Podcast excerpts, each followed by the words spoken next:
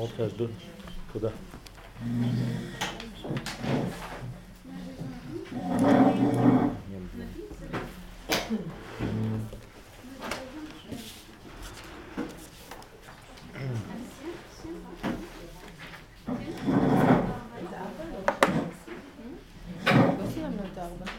לא, סיימנו. אנחנו היום בעזרת השם. טוב. אנחנו ב... בסעיף הקטן ו', בטור השמאלי שמה.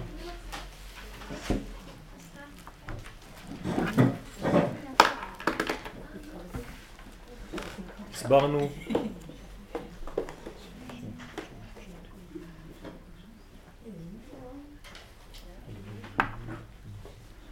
הסברנו בפעם הקודמת שהעניין הזה שהרב שאל שעלינו להבין למה ניתנה תורה בייחוד לאומה הישראלית ולא לכל באי העולם בשווה והסברנו שבעצם זה עניין תורשתי.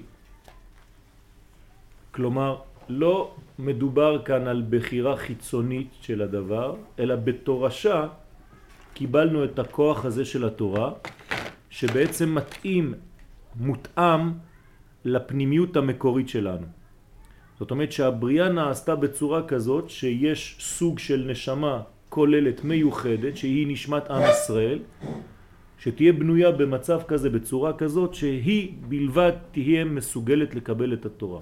זאת נשמה גבוהה מאוד עם מסוגלות מיוחדת שנבראה בצורה כזאת. נבחרה להיברא בצורה כזאת. כלומר, מבנה הנפש של עם ישראל הוא בעצם מותאם לאלוהות. ולכן הבחירה הייתה ממש בבריאה עצמה שתהיה כזאת אומה עם סוג כזה. דרך אגב, לכן עם ישראל עובר ייסורים במשך ההיסטוריה יותר מכל שאר העמים. למה? כי עם ישראל הוא כמו הלב שבאומות. וכשם שהלב בגוף האדם הוא מרכזי מאוד, אבל הוא גם עדין מאוד, אז כל מה שבעצם כואב זה עובר דרך הלב, ולכן עם ישראל מרגיש את המצוקה הזאת כי יש לו מין קשר עולמי קשר קוסמי עם כל, עם כל מה שקורה מסביב. ולכן יש לנו איזה מין הרגשה פנימית שאנחנו שייכים להכל, והכל כואב לנו. כי אנחנו ממש כמו הלב שבאומות, עם תכונה מאוד מאוד מרכזית, אבל מצד שני גם מאוד עדינה ומורכבת מאוד. ולכן הסבל של עם ישראל תמיד היה יותר גדול מכל האומות בהיסטוריה. אז אנחנו מסכמים, הציר ההכרחי לגילוי האלוהים בעולם הזה הוא עם ישראל, והכלים שנבראו לעם ישראל הם כלים זקים מאוד ביחס לכלים האחרים, ולכן תמיד כשאור יורד הוא עובר דרך הכלים הזקים, והכלים הזקים הם כבר כלים, אז הם קצת מעבים את האור, עושים אותו קצת יותר עבה, כדי שיהיו אחר כך גם שאר האומות מסוגלות לקבל את האור הזה. כי אנחנו לא מקבלים את האור בשבילנו בלבד, אלא כצינור, כמעבר לכל שאר העולמות. כמו שהיה ביציאת מצרים, כתוב למען ידעו מצרים. נכון? לא למען ידעו ישראל. יש אחר כך למען ידעו דורותיכם, אבל יש גם למען ידעו מצרים. זאת אומרת שכשם שעם ישראל יודע, יודע במובן תורני זה קשר, כמו אדם ידע את חווה, זה קשר אינטימי, כך אנחנו צריכים להגיע למודעות הזאת גם במדרגות הכי נמוכות, כאן מצרים. זאת אומרת שהאור הזה צריך בסופו של דבר להגיע עד המצריות, עד המיצר, עד המדרגה הכי רחוקה מהאור. לשם יגיע האור בסופו של דבר, אבל הוא צריך לעבור דרך עם ישראל. לכן הכלים הזקים של עם ישראל, הם מקבלים תחילה את האור, ואחרי זה מעבירים. מה זה כלי? מה זה כלי קיבול? איך אפשר לתרגם כלי במובנים שלנו? רצון לקבל. יפה מאוד. זה נקרא כלי. אז בתורת הקבלה, תמיד כשתשמעו את המילה כלי, יש הרבה אורות וכלים. אז מה זה הכלי? כלי זה רצון לקבל. כמה שאני רוצה יותר, אני בעצם מרחיב את הכלי, את היכולת שלי לקיבול. כלומר, הכלי שלי מתרחב, שמעתם בטח על המושג הזה להרחיב את הכלים, על ידי שאני רוצה יותר. מתי אדם אוכל יותר? כשהוא רעב יותר. זה הולך ביחד, כן? זאת אומרת שהכלי האמיתי של עם ישראל... מה? הוא מרחיב את הקיבה שלו. זה אותו דבר. זה הרחבת הרצון כי זה הרחבת הכלי. כן? שמתם לב שכלי זה ראשי תיבות כהן, לוי וישראל, נכון? כלומר, עם ישראל בנוי מכלי. עם ישראל הוא כלי של ג' מדרגות, שלוש מדרגות, כהנים, לוויים, ישראלים. זה ראשי תיבות כלי. אז אפשר לשאול שאלה פשוטה בינתיים, למה אם באמת עם ישראל הגיע למדרגה כזאת שהוא זך, שהאור עובר דרכו, אז למה לא כל עם ישראל במרכאות הוא דווקא מכוון לדרך התורה? למה יש אנשים שלא חיים בכיוון זה? קודם כל, כי ההיעדר קודם להוויה. כלומר, הדברים לא יגיעו בבת אחת. הם לא יכולים להגיע בבת אחת. מי שלא מכבד את השלבים שבתהליך, כלומר את התהליך עצמו, לא יבין שום דבר. אנחנו לא יכולים לפסוק ולומר, הנה, עם ישראל לא הולך בכללותו, ברובו, דרך התורה. זה לא נכון. עם ישראל מתקדם והולך יותר ויותר בכיוון זה, רק שזה לוקח הרבה זמן כי התהליך הוא תהליך ארוך, איטי מאוד. ולמה הוא איטי כל כך? כי קודם כל, לפני גילוי האור, יש גילוי של ההפך מהאור. כי ההיעדר קודם להוויה. ויהי ערב ואחר כך ויהי בוקר. וכל זה הופך להיות יום אחד. לכן אפשר לראות אפילו בטבע שפירות מתוקים בעץ הם דווקא פירות מרים בהתחלה. הפרי הכי מתוק בסוף הוא הפרי שהיה הכי מר בהתחלה. זאת אומרת שיש לנו ביטוי בחז"ל, מעז יצא מתוק. הדברים המאוד מאוד קשים בהתחלה נותנים פירות טובים בסופו של תהליך, כלומר כגודל הפוטנציאל שעתיד לצאת, כך בעצם גודל ההסתר שלפני. ולכן עם ישראל עובר דרך הסתרים כדי להגיע לאור הגדול. ובגלל שאנחנו עם תכונה כזאת, נברנו, נבחרנו עם נשמה כל כך גדולה ורחבה ועצומה, עם יכולת כזאת לקבל את האור האלוהי, דווקא בגלל זה, בגלל היכולת הגדולה, היצריות שלנו גם כן יותר גדולה והיא מכסה יותר. ולכן בעצם כל הגדול מחברו, יצרו גדול ממנו. הפוטנציאל של עם ישראל גדול, אז גם ההסתרים שלהם גדולים, וגם הסבל של האומה הזאת יותר גדול. עוד דוגמה, אם אנחנו רואים התפתחות של בהמה ביחס להתפתחות של אדם. כלומר, בהמה שרק עכשיו נולדה ותינוק שנולד. מי שלא מבין את התהליך יראה שתוך כמה שעות הבהמה כבר הגיעה למדרגה של השתלמות. היא רצה, קופצת, והתינוק בכלל לא זז, הוא עדיין כולו, אז מה? מי שלא רואה את כל התהליך יכול להגיע למסקנה שהיא טעות, כן? שהבהמה יותר מפותחת מהתינוק.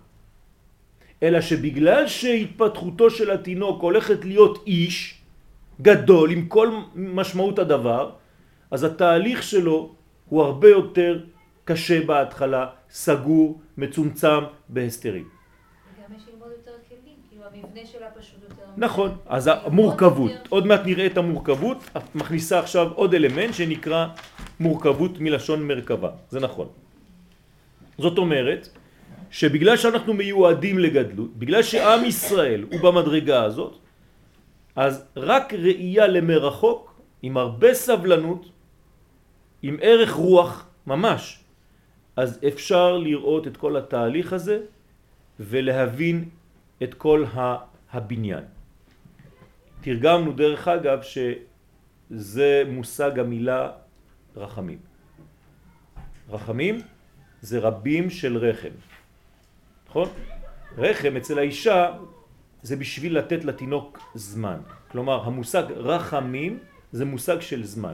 לתת זמן לתינוק לעבור מן העולם הבא אל העולם הזה. לכן זה נקרא רחם, כרחם אב על בנים, כשהקדוש ברוך הוא ברא את העולם במידת הדין, כלומר בלי אפשרות של תיקון, ממש, הכל חותך, ראה שאין העולם יכול להתקיים בצורה כזאת, בא ושיתף את מידת הרחמים, דהיינו את הזמן. זמן זה אפשרות לתקן, ולכן התינוק, שהוא תיקון, לאותן אותיות, עובר דרך הרחם שהוא היחיד של רחמים. וגם אנחנו יוצאים בעצם מהרחם האלוהית אל העולם הזה, זאת אומרת שיש לנו אפשרות של זמן. והגאולה שלנו באמת תלויה בזמן. כי לא בחיפזון תצאו, ככה כתוב על הגאולה שלנו, ולא במנוסה תלכון, אנחנו לא נרוץ בגאולה הזאת, אלא כמעה כמעה, כי הולך לפניכם השם ומאסיפכם אלוהי ישראל. זאת אומרת שיש לנו תהליך מאוד הדרגתי ואיטי, צו לצו, קו לקו, זהר שם, זהר שם. כמו שאומר הנביא בפרשת שמו בהפטרה. לכן, כל התהליכים של עם ישראל, בגלל שאנחנו גדולים בשורש, הם מסובכים. הם מורכבים. כי כגודל היצור, כך גודל המסובכות והמורכבות שיש בו, וכמה שגדולים יותר, יותר יש סתירות. כמו שאמרנו בסוד הפסוק, יושב בסתר עליון. כמה שזה עליון יותר, זה סותר יותר. עד קודשא בריחו בכבודו ובעצמו, אין סוף ברוך הוא, שהוא יכול להיות, להתגלות בדבר ובהיפוכו באותו זמן. גם במי שגונב וגם במי שנגנב שרץ אחרי הגנב שגנב אותו. ושניהם מלאים בהוויה. שזה פרדוקס בלתי מובן לנו, איך הקדוש ברוך הוא ממלא גם את הגנב וגם את מי שרץ אחריו שגנב אותו. יושב בסתר עליון. יש שאלה? אם כך, אז כשאנחנו אה, מחכים ומצפים לגאולה, שואלים אותנו בשמיים, האם אה, ציפיתם? כן. אז מה הציפייה? הציפייה היא שיהיה עכשיו, מחר, השעה הזאתי. הרי זה לא יכול להיות בשעה הזאתי, כי במהלך הזמן... למה זה לא יכול להיות בשעה הזאת? כי יש את ציר הזמן נו. שהוא כמעה. בוודאי, אבל בסוף הכמעה כמעה יש משהו, לא? אם יש רק תהליך, אם, אם יש רק תהליך ואין תאריך, אז כל יום הוא סוף. זה גם טעות, אז יפה מאוד. ציפית לישועה, זה לא שציפית לתאריך אחד, אלא אתה מבין שבתוך התהליך עצמו כל יום הוא מציאות בפני עצמה שקרה משהו. לכן אמרתי בכמה מהשיעורים, אם ישאלו אתכם יום אחד האם הגאולה הגיעה בתשס"ח, בוודאי שכן. ברמה של תשס"ח הייתה גאולה. היא גם ממשיכה לבוא בתשס"ט. זאת אומרת שתמיד יש מדרגה נוספת בתוך הגאולה הזאת. רק מי שמסתכל ממש במהלך של 20, 30, 50, 60 שנה, יכול לראות את התהליך. כלומר, אם אני מסתכל על היום, אני יכול לדאוג, נכון? אנחנו כבר לא יודעים לאן אנחנו הולכים, מה קורה, יצאנו, היינו, כן, מאוד מאוד פרט קטן, היום יצאנו מעזה, הפסקנו את הלוחמה, את הלחימה. אתה יכול להיות ממש ממש במצב רוח, אני לא יודע מה יקרה, כן? תתרחק קצת ותסתכל איפה היית לפני 60 שנה. מיד אתה מבין שהייתה כאן גאולה, קרה משהו, כן? למה אתה כל כך מסתבך? כי אתה מסתכל על הרגע והרגע הזה בעצם מנתק אותך מכל השאר. אתם זוכרות מה אמרנו בקשר לחושך ולאור? שאם אני מכבה את כל האור כאן, בחדר הזה, ואני נותן לכם להחזיק משהו ביד, למשל את העט הזה, מה אני ארגיש? רק את העט. אבל אין לו שום עמידה בכל החדר הזה, כי הרי אני לא יודע ביחס למשהו אחר מה קורה לו. זה נקרא גלות, זה נקרא חושך. בחושך אתה רואה ונוגע רק בדבר אחד, בפרט הזה, אבל כשמדליקים את האור אני יודע שיש את העט ויש עוד עט לידו, ושניהם מונחים על שולחן ועל דף, ויש ספרים ויש אנשים. זאת אומרת שהאור מראה לי כללות והחושך מראה לי פרטיות. כמו שיהיה עוד מעט במכות מצרים, שאף אחד לא זז, לא קם ולא זז ממקומו שלושת ימים בימי האפלה. מה זאת אומרת? שכשיש אפלה, כן הרמז, תצאו מהפשט, כשיש אפלה, כשיש חושך, מה קורה לכל אחד? הוא בעצמו, הוא נשאר תקוע במקום שלו ולא אכפת לו מאחרים. ולא ראו איש את אחיו. אני לא רואה אותך ממטר. זה הפשט. אי אפשר לראות את השני כי אני רואה רק את עצמי במצב של חושך.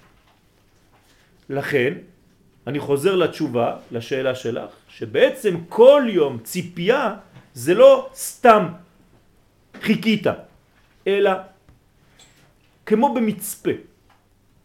יש לך משקפת ואתה מסתכל על כל תזוזה קטנה שקורית שם בשטח, נכון? ככה צריך להיות חייל. הוא לא רואה את הנוף, הוא רואה ממש בזכוכית מגדלת מרחוק כל תזוזה קטנה כדי לזהות אם יש משהו שזז. זה נקרא ציפית לישוע.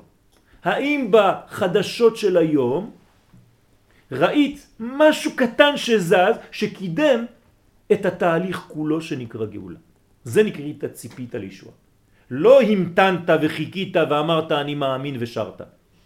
אלא ראית כל יום ויום ולמדת את זה מתוך האקטואליה, איך הקדוש ברוך הוא מקדם את גאולתו. כמעה כמעה. ואתה יכול לכתוב את זה ולספר את זה. זה הסוד.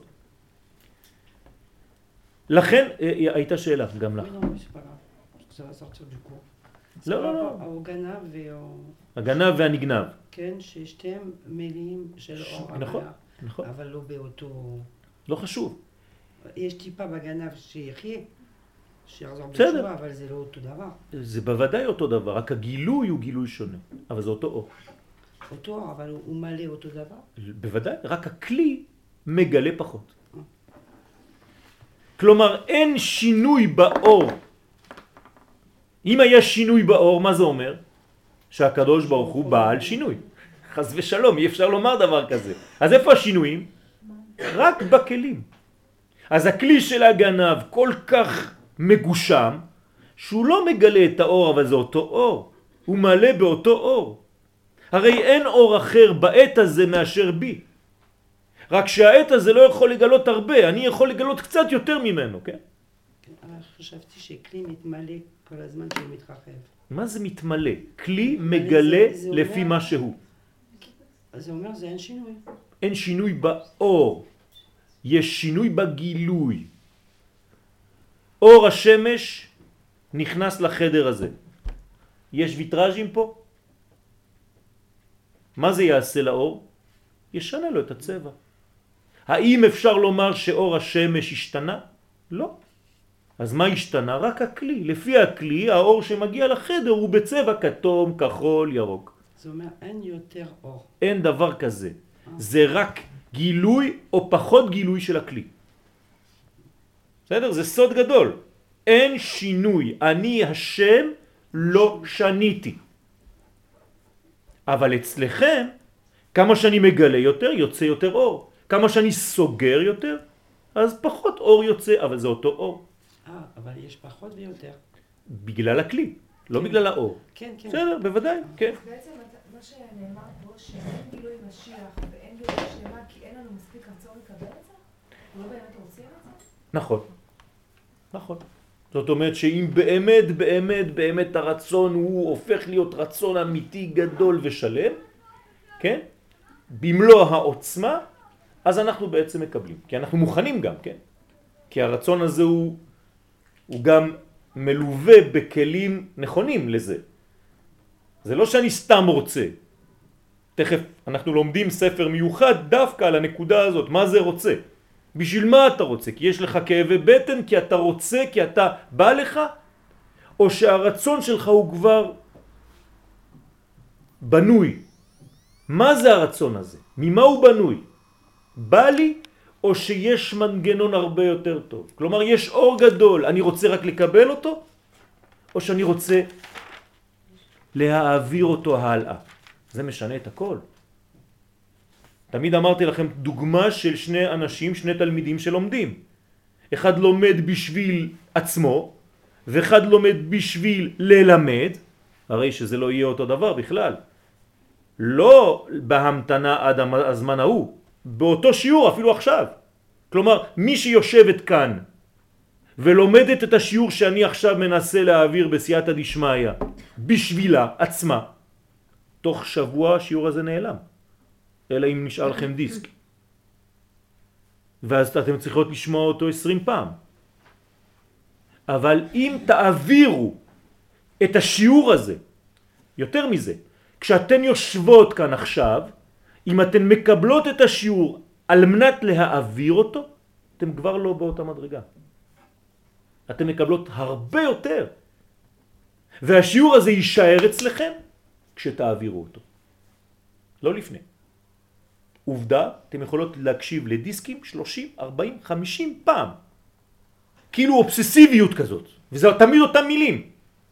וזה לא נכנס, ועוד פעם משהו, ועוד פעם משהו, ועוד פעם משהו, בחלקים קטנים זה נכנס. למה? כי עוד לא נתת אותו. אם היית משפיע את מה שקיבלת, השיעור קנית אותו. כלומר, אני כאן מקדים את מה שהולך להיות בספר, ואני נותן לכם טיפ, את המפתח. מה שאתן קונות בעולם הזה, זה רק מה שאתן מעבירות הלאה. כל מה שקנוי בשבילך, עצמך, מתחיל בך ונסגר ונגמר בך, זה לא נקרא קבלה. וכל הספר הזה הוא בעצם ללמד אותנו שהקבלה האמיתית היא בעצם נתינה אמיתית. וזה נקרא תורת הקבלה. מה זה תורת הקבלה? פשוטו כמשמעו. איך מקבלים? כמה שאתה מקבל כדי לתת, אתה מלא יותר. כמה שאתה מקבל כדי לקבל, אתה חסר יותר. אותו דבר בכסף, אותו דבר בידיעה, אותו דבר בשמחה. מי שמקבל כסף ומשפיע, מעבירים על ידו עוד יותר כסף, כי הוא נותן. מי שקיבל את הכסף והכניס לכיס, נגמר. כלומר, יש פה מנגנון מאוד חשוב לחיים שלנו. אתה רוצה להתעשר בכל התחומים, תעשר. עשר כדי שתתעשר. אם אתה ממשיך לתת את מה שקיבלת, אתה בעצם מתמלא. ולכן בעצם מתלמידיי אני לומד יותר מכולם. למה? כי אני מעביר. זאת אומרת, הרב בעצם לומד יותר מהתלמידים. למה? כי הוא מעביר את השיעור. ואיזה מהתלמידים יהיה יותר בקבלה? אותו תלמיד שבאותו זמן שהוא מקבל הוא גם חושב להעביר הלאה. אז הוא כבר כותב ורושם, וכל מילה נכנסת, כי הוא לא רוצה לפספס שום דבר. אבל מי שיושב ומקבל, הוא חושב שהוא מקבל, הוא שומע, ואם אני עכשיו אשאל שאלה פשוטה, אתם תיתנו לי פה כמניין הבנות שאתן תשובות שונות. כל אחת קיבלה בצורה אחרת. כי פשוט אפשר לקבל 20, 30, 40, 50, 60, 70 אחוז מהשיעור ממה שאומרים. כל זה תלוי באיפה אני נמצא בזמן שאני מקבל. אותו דבר בזוגיות. אתן רוצות לקבל, לא תקבלו כלום. אתן רוצות לקבל על מנת להשפיע, זאת הקבלה האמיתית. כשתאשרו את השני, תהיו מאושרות. כשתסגרו עם השני, אי אפשר. אותו דבר עם האלוהים. כי שם זה השורש. ברגע שאני מאשר את האלוהות, אני מאמן אותו, אני מאמת אותו, אז אני הופך להיות יותר אלוהי. מהו רחום? אף אתה תהיה רחום. מהו חנון? אף אתה תהיה חנון. אומרים לנו חכמים, הידבק בקודשה בריחו. וכי איך אפשר להידבק בקודשה בריחו? אני בשר ודם והוא אין סוף. אלא הידבק במידותיו. מהן המידות האלוקיות? במה זה מתחיל? עולם חסד ייבנה. חסד נתינה, נתינה אהבה.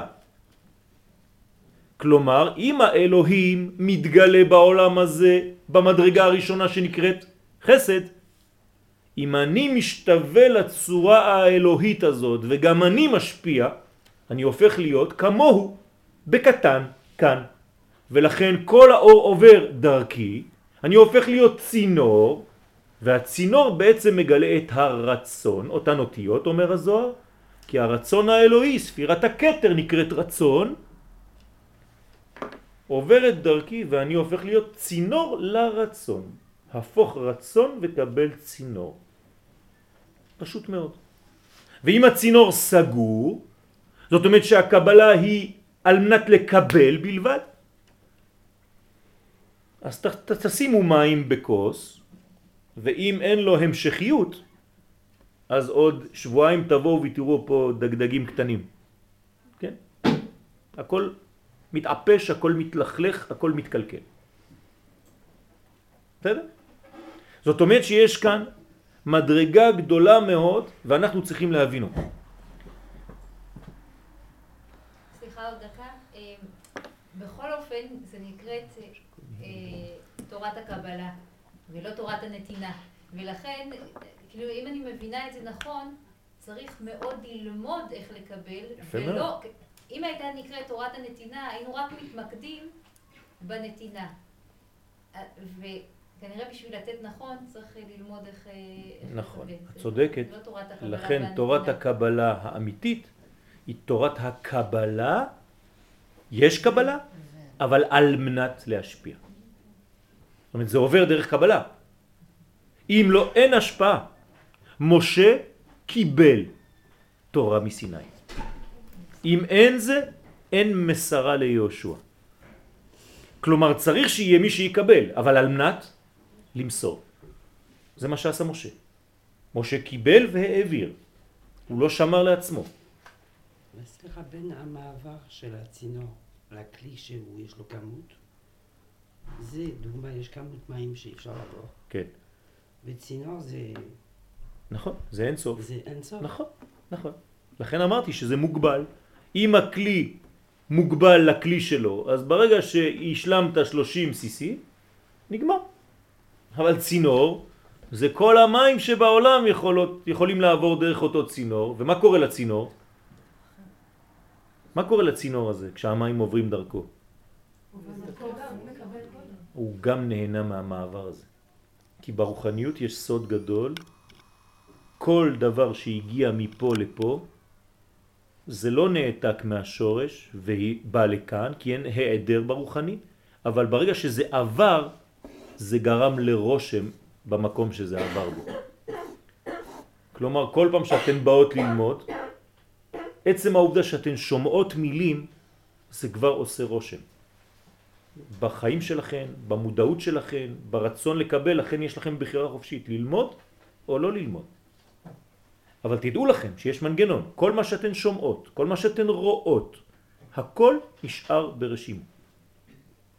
אז חשוב מה לשמוע, חשוב מה רואים. לכל דבר יש מדרגה. ממי ניזונים, מאיזה כוח, האם זה כוח זר למהותי, או כוח שדבוק לקדושה שממנו אני רוצה לקבל. על מנת להשפיע. בסדר? זה הסוד. יש כן. חסר כדי שתתפשר. כן, ואמרת שזה בכל התחומים. נכון. אז גם בעניין הזה של רוחניות, קיבלנו עכשיו שיעור. כן. מספיק שאני אגיד ממנו עשרה אחוז? נכון. נכון. את מוציאה ממנו בעצם את הפן האלוהי שנמצא בו. מה זה המעשר הזה? כן?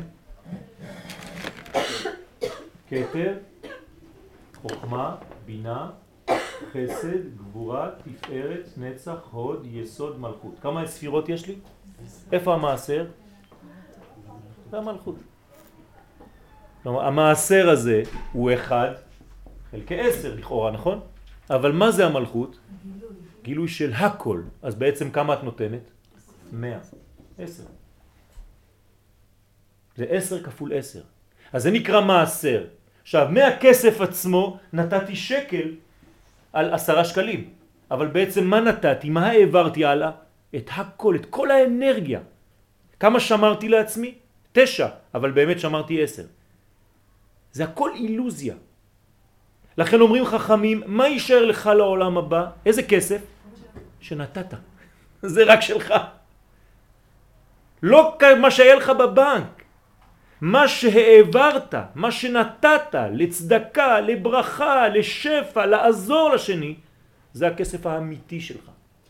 אני לא מבינה, אם אני את השיעור הזה מספרת לבן שלי, כן. אני נניח אה, נת... העברתי לו עשירית ממה שכאן, הוא קיבל 100% מהשיעור הזה, בוודאי, הוא קיבל עשירית. בוודאי, הוא קיבל 100% מהשיעור. כי את מעבירה עשירית, אבל עשירית של מה? של המדרגה כוללת. העשירית הזאת זה כולל, נכון? כולל את הכל. ילד בגיל 4. כאילו, אתה רוצה להגיד לי, הוא מקבל 100% ממה שהוא ב- יכול לקבל? נכון, 100% ממה הוא שהעברת. יכול. ממה שהעברת. אבל אני לא העברתי מק... את העברת 100%, רק זה מתלבש בעשירית הזאת. כי ספירת המלכות מלאה מכל הספירות, אין לה מעצמה שום דבר. היא במקום העשירי, היא 1 חלקי 10, אבל מה היא מקבלת? היא מקבלת מכתר, היא מקבלת מחוכמה, היא מקבלת מבינה, היא מקבלת מחסד, היא, היא מלאה מכולם. אז כשתסתכלי עליה זה ייראה לך כדלה וענייה, קטנה, אבל היא מלאה בהכל. זה הצמצום. זה צמצום, הכל מרוכז, כן, מלכות אותיות מקולת, יש בה הכל. היא מכילה את כולם, אבל בתמצית. כלומר, תספרי לי את הסרט, אני לא אתחיל להגיד לך בהתחלה ראיתי ככה ואחרי זה הוא הלך שמה ושם היה שמה והוא הלך, לא. הרעיון הכללי, זה מה שהולך לצאת משם, זה מספיק. את יודעת לעשות סיכומים? מי שלא יודע לעשות סיכומים לא יכול ללמוד, נכון? ילדים מסכנים נותנים להם 30-40 דפים לקרוא. צריך ללמד אותם לעשות סיכומים. כלומר, מדף כזה אני צריך להוציא שורה. לא אכפת לי מכל השאר, זה בלה בלה בלה בלה בלה בלה בלה, הכל פקה פקה. שורה אחת מדף שלם, מספיק. אני לא צריך שהיא תבין את כל הדברים, אלא את העיקר שיצא משם. כך צריך ללמד. מי שלא יודע לעשות את זה, לא מבין כלום. הוא מתחיל לספר סיפור שלם, לכמה זמן הוא יודע את זה? לשעתיים של המבחן. יומיים אחרי זה לא נשאר לכם שום דבר מהבגרויות שלכם כלום. למה?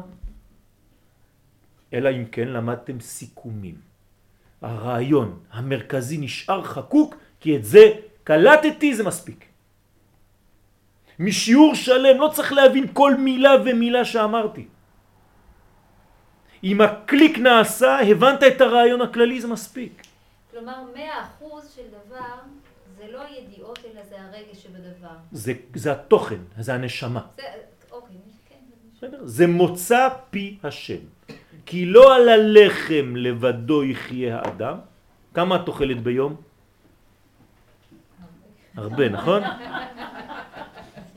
זאת אומרת, חשבון פשוט. אנחנו אוכלים ביום עם השתייה ועם האוכל לפחות שלוש קילו. נכון? עם השתייה ועם האוכל. שלוש כפול שלוש מאות שישים וחמש זה טון ומשהו לשנה. שבעים שנה, ואם בגבורות שמונים, שמונים טון. אתה מכירה את האונייה קווין אליזבת? כל אחד מאיתנו אוכל אונייה. עכשיו, כמה אנחנו שוקלים עד 120 כשמסתכלים, מסתלקים מהעולם הזה? 50-60 קילו? איפה הלך כל האוכל הזה? איפה כל האוכל הזה? אתם, אתם רואים כמה אנחנו צורכים, כמה הקדוש ברוך הוא נותן לנו לאכול? כמה הוא סיפק לנו אוכל 70, 80, 90 טון של אוכל. לא, לא, לא חבל? איפה כל האוכל הזה? ממה אנחנו חיים? הרי אם הייתי צריך להשמין כל פעם מהאוכל שאכלתי, תוך שבוע לא הייתי, לא הייתי נכנס לפה. איפה כל האוכל? הכל יוצא. הכל יוצא. מה נשאר? תמצית שבתמצית שהופכת להיות אנרגיה רוחנית מאוד שמזינה את המוח שלי, חמצן זך נקי. וכל השאר ממש טיפין טיפין לאיברים רק כדי חיותן האמיתית. כי לא על הלחם לבדו יחיה אדם, כי על כל מוצא פי השם שבתוך האוכל יחיה האדם. אותו דבר כאן. סיכומים. מי שיודע לסכם, מבין. מי שלא מבין, חוזר על מיליון פרטים. ככה רואים.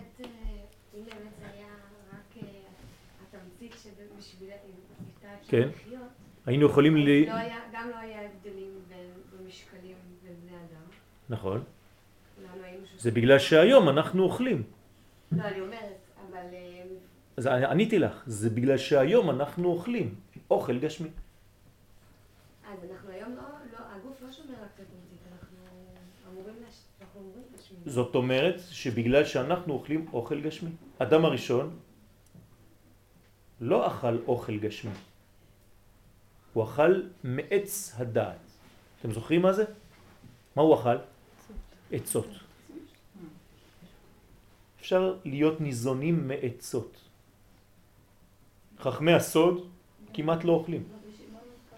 לא אוכלים. רבי חנינה בן דוסה. מקו חרוך, חרובין משבת לשבת. זאת אומרת, בתמצית של האוכל, על ידי כוונות גדולות מאוד, עם תמר, אפשר לחיות יום שלם, עם אנרגיה עצומה. אנחנו לא יודעים לאכול, אנחנו מתמלאים בכמות, לא באיכות. היום כל האוכל זה פלסטיק. כמויות, כמויות, כמויות, עד שאתה מרגיש שאתה כבר לא יכול לזוז, ואתה חושב שאתה עכשיו שבע. כמה זמן זה? שלוש שעות. ארוחת ערב? כמה אתה אוכל? אבל אם היינו אוכלים ממש בתמצית ועם הכוונות שבאוכל, תאמינו לי, אתה יכול לאכול פרוסת לחם בבוקר ולחיות איתה עד הערב, והולך לישון אחרי זה. אבל זה באמת הרעיון, ככה הרעיון הוא, יש איזושהי הנאה בחיים. בוודאי, בוודאי. כמובן שצריכים נכון, ליהנות נכון. מהעולם הזה. אוקיי, אוקיי. זאת אומרת, יש איזשהו מקום שבו אני אני לא אומר את זה, אמרתי שאנחנו לא יודעים. להפך, אני מבקש ממך ליהנות ממה שאת אוכלת, אבל לא במה שאת מגדירה כהנאה. בהנאה האמיתית. מה זה ליהנות? שישאר לך משהו, נכון? כל ההנאות, כמה זמן הן? רבע שעה, חצי שעה אחרי זה את יש לך פרצוף כאילו לא יודע מה, אבל נהנית, אתמול היית בדיסקוטק, איפה ההנאה הזאת? לאן היא נעלמה? אם זה היה כל כך ממלא. כשאת אוכלת שיעור, את חיה מזה? הנה, זאת אכילה. זאת אכילה. אני אוכל תורה. גם זה נקרא אכילה. ותאמינו לי, מי שבאמת מעמיק, הוא כבר שוכח בכלל שהוא רעב. יכולות לעבור ש... שבע שעות, שמונה שעות, ואומרים לו, הגיע הזמן, אה, טוב, הגיע הזמן, בגלל, אה, אני אוכל בגלל הזמן. דרך אגב, רוב הזמן אנחנו אוכלים בגלל הזמן. לא בגלל שאנחנו רעבים, כי הגיע הזמן. אתה, אז יש לך איזה מין מנגנון פנימי שאומר לך, טוב, 12 וחצי, צריך לאכול. למה? לא יודע, זה השעה. יש, יש פה הרבה הרבה דברים, כן? אפשר להבין שמי שיש לו גוף קטן יש לו נשמה גדולה? יש בזה סוד גדול במה שאת אומרת, כן. לכן האות הקטנה באלף בית היא היוד, שהיא המלאה ביותר באנרגיה, ומה שאת אומרת כתוב גם בזוהר הקדוש, שהפרשיות שיש בהן הכי פחות זוהר, זה הפרשיות הכי גדולות. כלומר, כמה שיש פחות חומר, יש יותר אנרגיה. זה, זה ההיי טכנולוגי, נכון? אנחנו מקטינים את החומר, כמה הייתה טלוויזיה לפני 50 שנה? כן, כל הבית כנסת זה היה טלוויזיה. היום אפילו לא רואים את המסך. עוד מעט זה יהיה באוויר. תלת מימדית, תיכנסי לבית שלך, בפינה של הבית את תראי איזה בן אדם כך אומר לך, היי, מה שלומך? אז גם התינוק והזקן הם מאוד קרובים ב... נכון. לכן רבי נחמן אומר, אני תינוק וזקן, זקן ויניק. בוודאי. הזקן הוא זה כאן החוכמה, והתמצית נמצאת בתינוק. הכל בתוך האות הקטנה המלאה באנרגיה. כמה שיש פחות חומר, יש יותר אנרגיה. החומר מסתיר. עני ורוכב על החומר, זה המשיח. מה זה עני? קטן, שאין לו הרבה חומר, אבל הוא רוכב על החומריות. עני ורוכב על חמור. זאת אומרת שיש לנו הכנה גדולה לאומה הישראלית, לכן הסבל של עם ישראל, כן, הוא פועל עלינו, לשנות אותנו. אנחנו נכנסים לטקסט, אולם כשנבין היטב את מהות התורה והמצוות הנתונות לנו, ואת הנרצה מקיומן בשיעור שהורונו חז"ל, שהוא תכלית כל הבריאה הגדולה והארוחה לעינינו, אז נבין הכל. מה אומר פה הרב? כשנבין את הנקודה המרכזית בלימוד התורה, כלומר, התורה והמצוות שאני עכשיו מקיים, מה אני מרוויח מזה? כשאני אבין בשביל מה אני לומד תורה, אז בעצם אני הולך להבין את הכל. כלומר, מה זה הכל? את כל המטרה של בריאת העולם. בשביל זה אני לומד תורה. אני לא לומד תורה כדי לדעת עוד דף גמרא. בסוף הלימוד אני צריך להבין מהי תכלית הבריאה של העולם להטיב לבריאותיו. זה מה שזה הולך לתת לי הלימוד הזה. כלומר הלימוד הזה הוא לא זר לי, הוא בא מתוכי, הוא לא בא מבחוץ. אם הוא היה בא מבחוץ אז הוא מוסר כובש. אז האלוהים שנתן לי את התורה זה אלוהים זר לי. עובדה זה בא מבחוץ כדי למלא אותי. לא. חיי עולם נטע בתוכנו ומתוכנו זה יוצא. זה שונה לחלוטין. אני לא מקבל אינפורמציה. זה בא מבפנים ומחיה אותי כל רגע. זה עץ חיים. אז בשביל מה יש לנו ספרים? אמרנו, רק למגנט את מה שיש לי בטבעיות, שאני לא יודע לקרוא, אז אני פותח ספר, וכשאני קורא את הספר, אז האותיות של הספר מגלות את מה שיש לי בפנים. אז לכן חכמים באו כדי לאפשר לנו להיות יותר בפשטות, הדביקו לנו על טקסט כתוב באותיות את מה שיש לנו בטבעיות חקוק בעצמותינו, בפנימיותנו. וכשאני קורא את זה, אני בעצם מתעורר מבפנים, משהו קורה פה. ואני מגלה בטבעיות את מה שיש כאן. כי בעצם אני קורא את עצמי. חיי עולם נטע בתוכי. זה עכשיו הופך להיות חיצוני. כלומר הספר הזה זה רק אבק. התורה הזאת צריכה להיות איפה? ותורתך בתוך מעי. במעיים שלי, אני אוכל תורה. זאת התורה האמיתית. לא תורה שאני קורא בספר והיא בחוץ, וכשנמאס אני סוגר. לא, זה אני. זה מראה שלי, זה השתקפות של עצמי. וכמה שאני גדול יותר, אז אני יודע לקרוא את עצמי יותר, לכן אני מבין יותר. וכמה שאני פותח ולא מבין, זה בגלל שקשה לי לקרוא את עצמי. אז צריך ללמוד. לימוד התורה מקנה לי את האפשרות להתחבר עם האלוהי שבתוכי. ראיתם? נשקתי את עצמי. אז נבין הכל, אומר הרב. כי מושכל ראשון הוא שאין לך פועל בלי תכלית. אין דבר כזה. הקדוש ברוך הוא לא עושה תנועה שאין לה תכלית. ואין לך יוצא מהכלל הזה זולת הירודים שבמין האנושי או התינוקות. מה זאת אומרת? אנשים שאין להם דעת, כן? אנשים שהם uh, מסכנים, שאין להם uh, שפיות, הם, הם בלי דעת. אז האנשים האלה יכולים לעשות דברים בלי שום קשר לשום דבר. תינוק, לא כל תנועה שהוא עושה אה, זה הולך לעשות משהו, כן? הוא עושה תנועות. אדם שבעל דעת, כל תנועה, כל מילה מדויקת. על אחת כמה וכמה מלך מלכי המלכים הקדוש ברוך הוא, כל מילה זה דיוק, אין דבר כזה, סתם יציאות וסתם מילים בתורה כדי להוסיף עוד אותיות. יש קמצנות גדולה באותיות, כי כל אות זה בול. ואם כן, לא יוטל ספק כלל על הבורא יתברך שלרוממותו אין חקר שיפעל חז ושלום דבר קטן או גדול בלי תכלית. אין דבר כזה. הקדוש ברוך הוא, כל מה שהוא עשה, יש לזה תכלית. זאת אומרת שאנחנו צריכים לגל... מתוך מה שנעשה, ללמוד את התכלית. למה זה נעשה. נכון. זה נקרא לימוד תורה. כן, מה רצה הקדוש ברוך הוא לומר לי כשהוא כתב לי פסוק ואלה שמות בני ישראל הבאים מצרימה? מה הוא רוצה להגיד לי? שפעם בהיסטוריה היו אנשים שנכנסו למצרים? באמת אתם חושבים ככה? ומה הוא רוצה להגיד לי שנוח היה בן 600 שנה כשהוא נכנס לתיבה? ומה אכפת לי אם הוא היה בן 602? אלא זה צריך ללמד אותי משהו בחיים שלי. אז תתחיל ללמוד. עכשיו הלימוד הופך להיות שונה. כן, אז הלימוד צריך להיות, פנימי.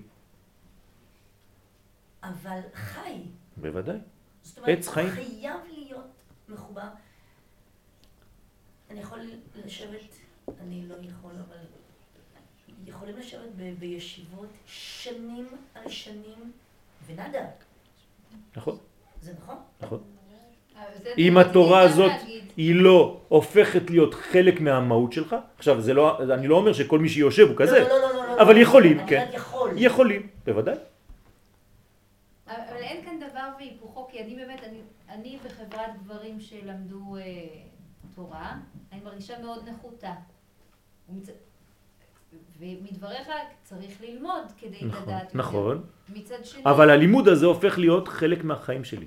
כלומר, אם זה לא בתוך מאי, כמו שאמרתי מקודם, שאני לועס את זה, מפנים את זה, ואני בתהליך של עיכול, אז התורה הזאת תמיד פועלת, קצת, אבל לא ברובד האמיתי שהייתה אמורה לפעול. בוודאי. בוודאי שיש אנשים שלומדים בחוץ, חיצוני. הלימוד הוא קצת עובר להם מעל הראש, הם לא בכלל נכנסים לתוך העניין הזה. הם אומרים דברים שאמרו קודם, אמרו את זה קודם לפניי, לא משנה. אני רואה שפשוט הם לא מתחברים. מה? סליחה? שהם לומדים כמוך אבל הם לא מתחברים. קודם כל אנחנו מדברים על, לא יודע על מי, כן? אבל, אבל כן, זה אפשרי. גם אני בתוך הלימוד של עצמי, יש חלקים שאני כן מחובר, וחלקים שאני קצת יוצא, ופחות מחובר. כל אחד, בתוך כל חלק יש את החלקים האלה ואת החלקים האחרים. נכון, נכון. כן, כן, כל- כל האוניברסיטה בעולם, אה? נכון. זה אנשים מאוד מושכלים, כאילו יש להם הרבה השכלה, אבל יש אה, ניתוק בין ההשכלה נכון, ראש בלי גוף. כאילו, נכון, הם- ראש בלי גוף. זה נקרא עשיו, סליחה, כן. זה לא קשור, אבל דיברת על נוח עכשיו, שנכנס ב-600 שנה. כן. זה... ובבוקר דיברת על האדם הראשון שנברא ביום השישי ועל הרחם. כן, הטבע זה הרחם, בתוך המים 40 יום. כן, כן, נכון, זה בריאה נכון, זה. אותו דבר. תיבה זה בטן. נכון, תיבת נוח זה בטן. לא, שיעור של הבוקר זה בנתניה, זה היה לא, בנתניה. זה לא, זה לא היה פה, זה היה בנתניה. הוא אמר שהאדם הראשון נברא ביום השישי. עכשיו הוא אמר שנוח נכנס לתיבה, בשש- היה בגיל 600. שחררתי את שני, את ירון. הוא הוציא את האפסים, נשאר שש. כן. כן, על כן. כן. כן, נכון. את עשית אחד ועוד אחד, בסדר. זאת אומרת שבאמת אפשר ללמוד ולא להיות מחובר ללימוד שאני לומד אותו. הרי מה אומר רבי שמעון בר יוחאי? אמרתי לכם את זה כמה פעמים, נכון? שהרבה אנשים נכנסים לבתי כנסת ריקים ויוצאים ריקים. למה הוא אומר דבר כזה? כי, כי אם אתה נכנס ואתה נשאר חיצוני לתפילה ואתה יכול להגיד גם מילים ולשיר אבל אתה לא שם הכיסא חם, אבל אתה לא במילה שאתה אומר. כמה מילים אנחנו אומרים שאנחנו לא שם? כמה פעמים אתן אומרות עמידה שלמה? זה לא מילה או שתיים. ובסוף אתה אומר עושה שלום במרומה ואתה אומר התפללתי. אמרתי ברכת המזון? לא אתה תוכי. אה, תוכי. זה כאילו, יש פה משהו כמו מחסן, כן. שלוקח, לוקח, אבל הצינור ש... לא חי את הדבר. אבל הצינור, באמת, אם אפשר לתת לו מיקום פיזי, זה- יש יש באמת, זה באמת עובר דרך הגוף. זאת אומרת, בוודאי שזה עובר דרך הגוף. להרגיש את זה, זאת אומרת, כשהאור, או נכון. כשה- או נכון. כשהידע, או כל מה שנכנס לתוך הגוף. אני אתן לכם. אני אתן לכם דוג- דוגמה שתבינו. כן, הספירות העליונות הן בעצם כדוגמת אה, גוף. גוף אדם. זה, זה לא הטושים שלנו, זה הישנים.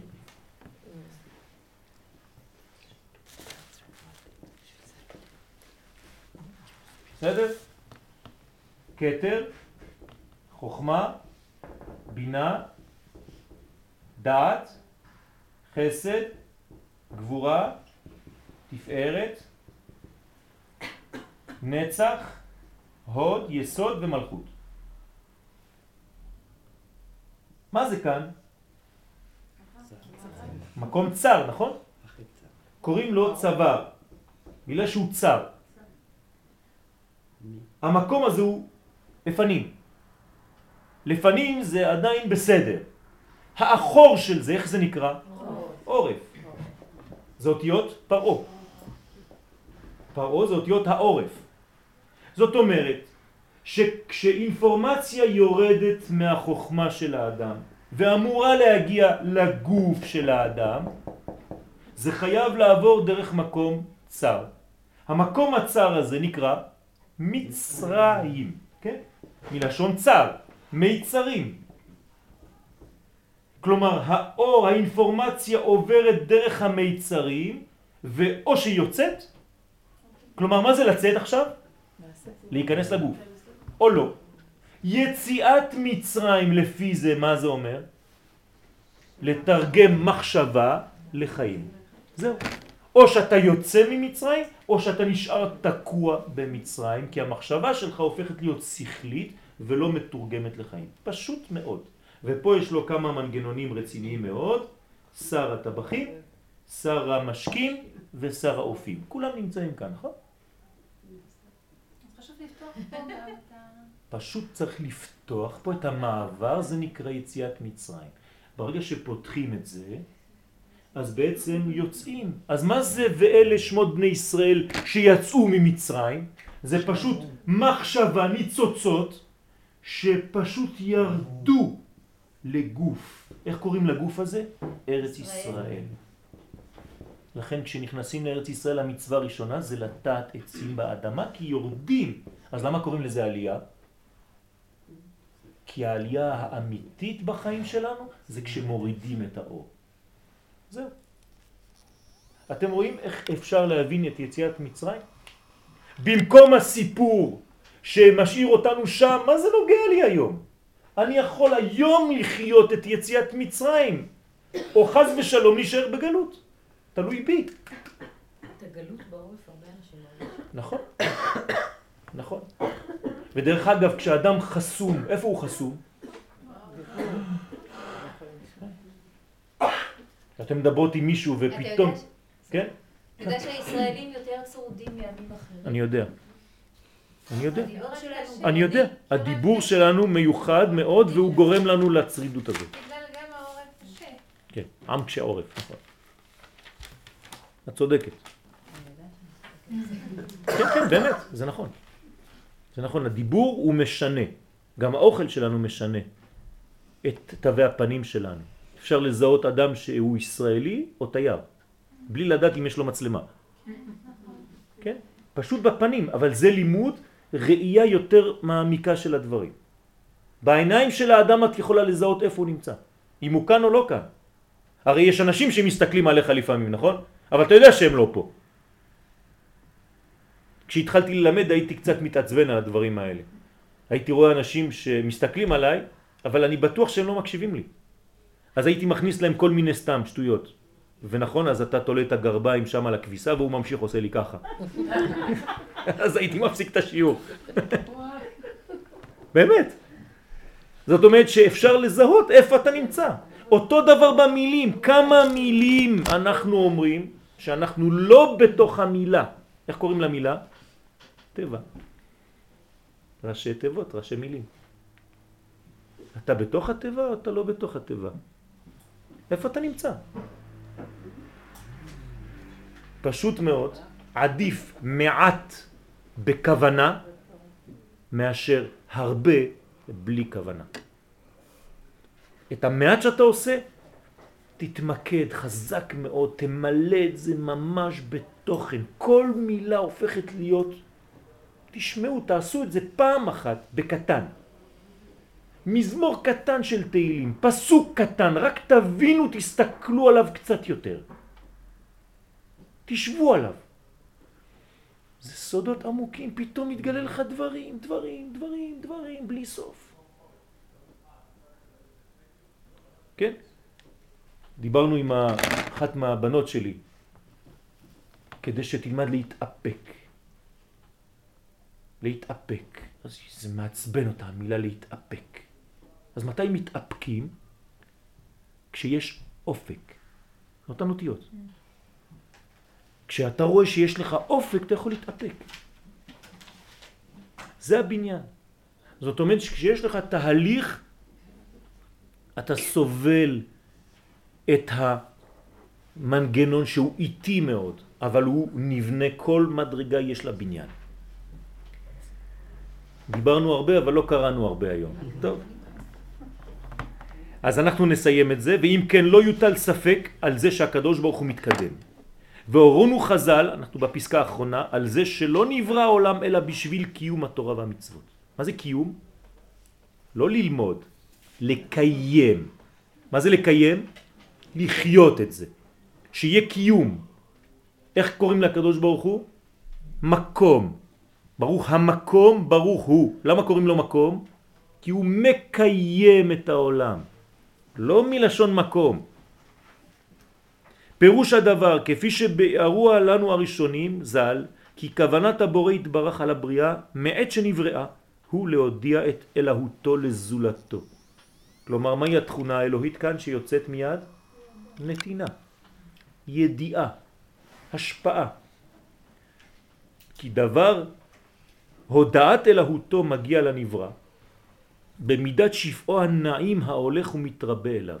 הקדוש ברוך הוא נותן ולאט לאט הוא מאפשר לך לפי הכלים שלך לקבל יותר. עד השיעור הרצוי.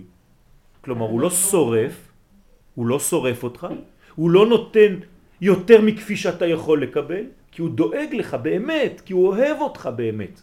אז כל רגע, תראו איזה עבודה יש לו, כן? עם כולם, לא רק בני אדם, עם החיות ועם הנמלים ועם החתולים ועם הצמחים ועם העצים. כל אחד מקבל לא יותר ממה שהוא יכול, כי מדרגה אחת יותר שורפת אותו. אם השמש הייתה קרובה לכדור הארץ 50 מטר יותר קרוב, היא הייתה שורפת את כדור הארץ.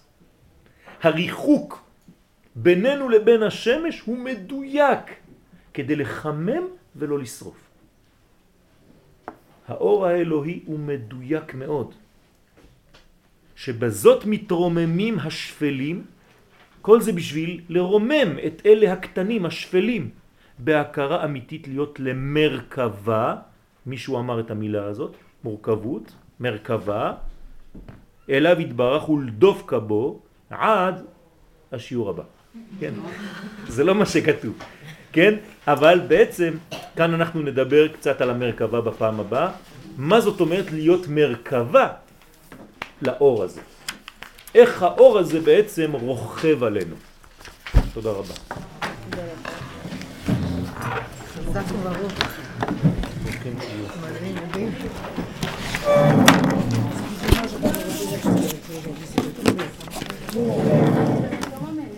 גב בגב.